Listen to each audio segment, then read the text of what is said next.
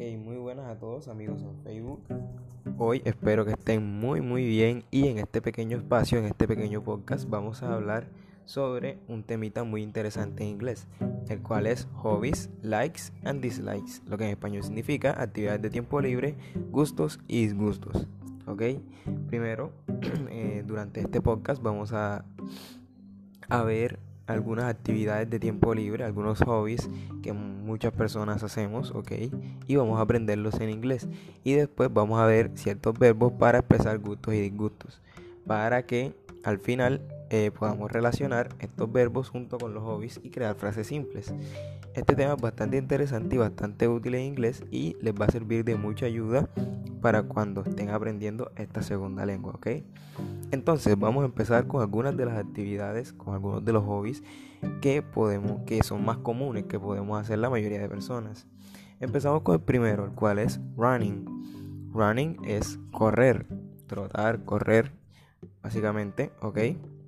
Después tenemos riding a bicycle. Riding a bicycle es montar bicicleta, montar a bicicleta. Después tenemos playing soccer, que sería jugar fútbol, uno de mis favoritos, one of my favorite ones. Después tenemos playing an instrument, tocar un instrumento. Muchos de nosotros sabemos tocar instrumentos, pienso yo. Dancing, bailar. A muchas personas les gusta bailar y es muy entretenido. Singing, cantar. También varias personas puede que sepan cantar, algunas que sí, algunas que no y algunas que les gusta mucho. Tenemos playing video games, my favorite one. Este es mi favorito, jugar videojuegos. Lo hago muy a menudo. Y finalmente tenemos cooking, que es cocinar, y drawing, que es dibujar que son otros dos pasatiempos bastante comunes. Entonces, sabiendo estos pasatiempos que hemos escuchado, menciónenme en los comentarios cuál de los que ustedes están viendo aquí creen que es su favorito o cuáles hacen más a menudo. Entonces, ahora tenemos los siguientes verbos, los cuales vamos, cuatro verbos que vamos a aprender para expresar gustos y disgustos. Estos verbos son like, love, dislike and hate. El primero, like, significa gustar y se utiliza para para pues expresar nuestros gustos, básicamente, cosas que solemos hacer muy a menudo y que nos gusta hacer. Por ejemplo, we have I like pizza. Me gusta la pizza. Hacer comer también entra ahí, ¿ok? Después tenemos el verbo love, que es amar. Entonces es un sentimiento como más fuerte. Es diferente de decir I like pizza, me gusta la pizza, a decir I love pizza. Yo amo la pizza. Es como que ya ahí estás denotando un sentimiento más fuerte con love, ¿ok? Entonces la diferencia entre esos dos, like y love, es que love se utiliza para denotar un sentimiento más fuerte, pero ambos se utilizan para expresar cosas que nos gustan. Y después tenemos los otros dos, la contraparte que sería dislike and hate. Dislike, no gustar, algo que no te gusta. Por ejemplo, si ponemos el mismo ejemplo, I dislike pizza, es que no te gusta la pizza, no sueles comerla, es algo que no es para ti. Pero si por el contrario tú dices I hate pizza, que es que hate es el verbo odiar, en este caso, es parecido a love, que eh, denotas un sentimiento mucho más fuerte que con dislike. En este caso, odias la pizza y no la comerías jamás en tu vida. Cuando dices I hate pizza. ¿Vale? Entonces, estos serían los cuatro verbos. Un pequeño repaso. Like, gustar, love, amar, dislike, no gustar y hate, odiar. Tenemos estos cuatro verbos. Después tenemos unas maneras de usarlos, ok. Estos verbos se pueden usar de dos maneras diferentes, que serían con ing o con to. Y ustedes dirán, ¿qué es esto? Ok, aquí les vamos a explicar. Existen dos formas de expresar las actividades, deportes o todo lo que sea, lo que vayamos a hacer que nos guste, todo, expresar las cosas que nos gustan o disgustan en inglés.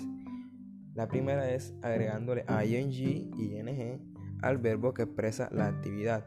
For example, por ejemplo, I like reading. ¿Ok? Entonces, esto significa me gusta leer. ¿Vale? Pero si yo digo I like read, el verbo es read solamente. pero para yo, para yo expresarlo como un gusto o un disgusto, ¿vale? En este caso un gusto, le tengo que agregar ing al final a ese verbo, ¿vale? Entonces tenemos I like reading, ¿ok? No puedo decir I like read porque estaría incorrecto. La segunda manera, con el mismo ejemplo, sería escribiendo to, la palabra to, antes del verbo, el verbo que vamos a usar, ¿ok? Entonces yo puedo decir I like to read. También puedo decir I like reading, que sería agregándole ing al verbo como expliqué antes. Y también puedo decir I like to read, agregando la palabra to antes del verbo read, que es leer, ¿vale? Y tenemos esas dos maneras para poder expresar los gustos y los disgustos en inglés. No podemos decir eh, I like read, porque estaría mal, pero tampoco podemos decir I like to reading, o sea, poner las dos, las dos reglitas al mismo tiempo, porque también estaría mal. Entonces tenemos, cuando vayamos a escribir o hablar, tenemos que decirnos por una, agregar ing al final o agregar to antes del verbo, ¿vale? Entonces, súper sencillo. Ahora vamos a ver, vamos a ver unos cuantos ejemplos, ¿vale? Por ejemplo, aquí tenemos, she loves to read. Ella ama leer. También podemos decir she loves reading, ¿vale? Después tenemos they dislike playing soccer, ¿vale? They dislike playing soccer. ellos no les gusta jugar fútbol. También podemos decir they dislike to play soccer, ¿ok? Ahí tenemos las dos terminaciones, playing soccer and to play soccer. Alguna alguna de las dos podemos usar y ambas estarían correctas.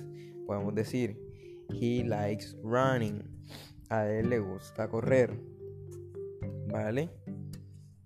Y podemos decir también, he likes to run. To run. El verbo correr es run en inglés. Entonces ahí vemos cómo podemos combinar estos verbos de like, dislike, love and hate para hablar de nuestros hobbies y poder y poder crear frases simples en inglés que son muy útiles y nos pueden ayudar a salir de muchas situaciones y hablar de muchas, de muchas cosas con, con gente con la que estemos aprendiendo a hablar inglés también. Espero que les haya servido y vamos a pasar a la siguiente parte de esta clase a ver algunas actividades.